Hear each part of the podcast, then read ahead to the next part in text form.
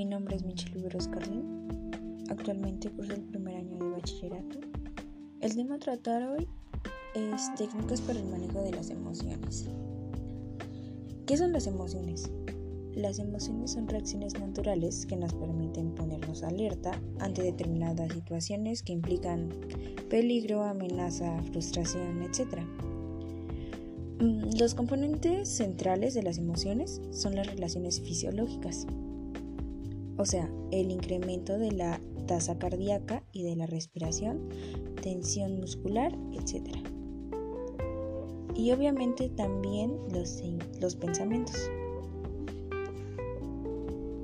Es necesario adquirir ciertas habilidades para manejar las emociones, ya que una intensidad excesiva puede hacer que las personas Mm, las vivan como estados desagradables o les lleven a realizar conductas indeseables.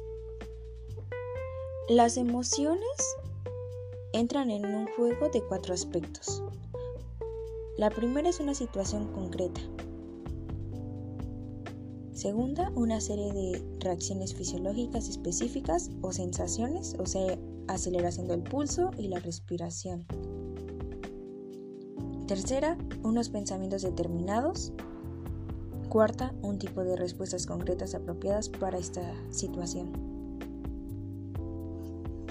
La mayoría de las emociones pueden ser la ansiedad y la ira, que son reacciones naturales y positivas que tenemos para ponernos en alerta ante determinadas situaciones que son consideradas como peligrosas, pero también pueden ser emociones negativas que no funcionan como deberían. La ansiedad es una de las emociones que hay que saber manejar porque son vividas como desagradables y pueden provocar conductas inapropiadas, especialmente cuando se producen ante contextos sociales, por ejemplo, hablar en público o ante situaciones que no entrañan ningún peligro, por ejemplo, subir un ascensor, salir a la calle, etc. La ansiedad consiste en un conjunto de sentimientos, ya sea de miedo, inquietud, tensión, preocupación, inseguridad, que experimentamos ante situaciones que consideramos amenazantes, tanto física como psicológicamente. La ira es otra emoción que puede ser problemática. Hace referencia a un conjunto particular de sentimientos que incluyen el enfado, la irritación, la rabia, el enojo, etc y que suele aparecer ante una situación en la que no conseguimos lo que deseamos. Muchas veces nos preguntamos cómo controlar la ansiedad y la ira. Como primera técnica, tendríamos la respiración profunda. Esta técnica de control emocional es muy fácil de aplicar y además resulta muy útil para controlar las reacciones fisiológicas antes, durante y después de enfrentarse a las situaciones emocionales intensas. Inspira profundamente mientras cuentas mentalmente hasta el 4. Mantén la respiración mientras cuentas mentalmente hasta 4. Suelta el aire mientras cuentas mentalmente hasta 8. Y repite el proceso anterior. Técnica número 2 detención del pensamiento. Esta técnica puede utilizarse también antes, durante o después de la situación que nos causa problemas. Esta estrategia se centra en el control del pensamiento. Para ponerla en práctica debemos de seguir los siguientes pasos. Cuando te empieces a encontrar incómodo, nervioso o alterado, presta la atención al tipo de pensamientos que estás teniendo e indica todos aquellos con connotaciones negativas, o sea, centrados en el fracaso, el odio hacia otras personas, la culpabilización, etc. Di para ti mismo, basta. Sustituye esos pensamientos para otros más positivos.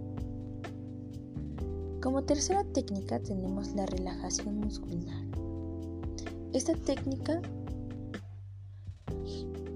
también sirve para aplicar antes, durante y después de la situación. Para su empleo eficaz requiere entrenamiento previo. Siéntate tranquilamente en una posición cómoda y cierra los ojos. Relaja lentamente todos los músculos de tu cuerpo, empezando con los dedos de los pies. Y luego el resto del cuerpo, hasta llegar a los músculos del cuello y la cabeza. Una vez que hayas relajado todos los músculos de tu cuerpo, imagínate en un lugar pacífico y relajante.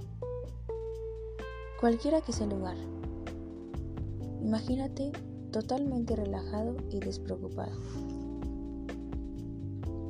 Imagínate en ese lugar lo más claramente posible. Practica este ejercicio tan a menudo como sea posible, al menos una vez al día, durante unos 10 minutos en cada ocasión. Técnica número 4. Ensayo mental. Esta técnica de control emocional está pensada para ser empleada antes de afrontar situaciones en las que no nos sentimos seguros. Consiste simplemente en imaginarte que estás en una situación. Por ejemplo, pidiéndole a alguien que salga contigo y que lo estás haciendo bien, a la vez que te sientes totalmente relajado y seguro. Debes practicar mentalmente lo que vas a decir y hacer. Repite varias veces hasta que empieces a sentirte más relajado y seguro de ti mismo. Técnica número 5. Regulación del pensamiento. Cuando estamos ante un momento de malestar mental y no podemos cómo gestionar nuestras emociones, solemos experimentar algo conocido como torrente de pensamientos. Muchas veces estos pensamientos incontrolados son negativos y no nos dejan buscar una solución a la situación estresante. Por esa misma razón, regular el pensamiento puede ser una eficaz técnica de control emocional. ¿Cómo podemos hacerlo? El primer paso será detectar el torrente de pensamientos e ir identificando qué tipo de ideas acuden a nuestra cabeza. Para la sexta técnica tenemos el razonamiento lógico, muy ligado a la anterior técnica el razonamiento lógico consiste en analizar uno a uno los pensamientos que nos producen malestar emocional y razonarlos de manera lógica. Por ejemplo, el pensamiento sería soy un inútil y no sirvo para nada. Nos produce una emoción de tristeza y llanto. Podemos razonarlo de la siguiente manera. ¿Hasta qué punto es cierta esa afirmación? ¿De qué me sirve pensar eso de mí? ¿Qué puedo hacer para cambiar ese pensamiento? Técnica 7. Distracción. Esta técnica se recomienda hacer en momentos de emergencia, cuando no podemos controlar los sentimientos de otra forma, cuando nos sentimos desbordados por nuestras emociones. Podemos intentar distraernos con algún estímulo que nos reconforte, como una canción, un libro, una película. Número 8. Autorregulación. La autorregulación emocional es una técnica que requiere algo de práctica. Sin embargo, es muy eficaz. Para lograr autorregularnos, debemos seguir los siguientes pasos. 1. Detectar y apuntar los momentos en los que perdemos el control. 2. Cuando estemos calmados, pensar en los desencadenantes de la situación. ¿Qué estábamos pensando cuando perdimos el control de nuestras emociones? 3. Identificar los pensamientos desencadenantes antes de que deriven en emociones incontrolables. 4. Aprender a regular nuestras emociones durante momentos de crisis, ayudándonos de otras técnicas de relajación. Técnica número 9. Educación emocional. Este es un ejercicio para prevenir las crisis emocionales. La educación emocional consiste en aprender a detectar los sentimientos y valorarlos sin juzgarlos negativamente. Todas nuestras emociones son necesarias en algún nivel y nos ayudan a adaptarnos al mundo que nos rodea. Técnica 10. Entrenamiento asertivo. El entrenamiento asertivo es una técnica que requiere de un especialista para ser completada satisfactoriamente.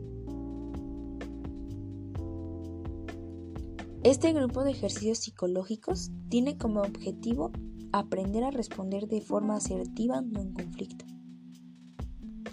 Podemos llevarlo a cabo de la siguiente manera. Identificar las situaciones en las cuales queremos ser más asertivos describir las situaciones problemáticas, escribir un guion para el cambio de nuestra conducta,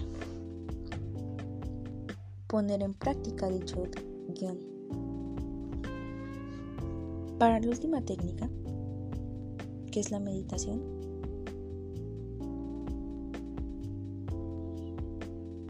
esa terapia basada en los principios de la meditación es altamente eficaz para relajar los niveles de ansiedad en momentos de crisis emocional. Se trata de parar nuestro torrente de pensamientos y centrar la mente en el aquí y el ahora, en nuestras sensaciones presentes y en lo que nos rodea en ese preciso instante. Somos nosotros